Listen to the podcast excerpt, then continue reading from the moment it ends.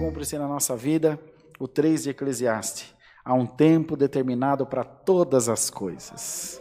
E no tempo de Deus, com o nosso coração quebrantado, é essa a maior cura que Deus quer fazer.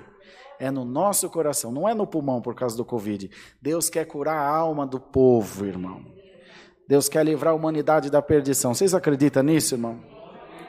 O amor de Deus é tão grande, tão grande, que mesmo a palavra sendo pregada, em qualquer lugar você vê a palavra pregando. Algum pode dizer, ah, aquela igreja lá prega a palavra por interesse no dinheiro. Pode até ser. Mas se aquele que recebe, recebe de bom coração, alcançará salvação.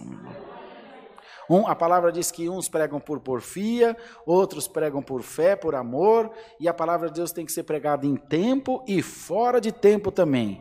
O segredo não está em quem prega, o segredo está em quem recebe.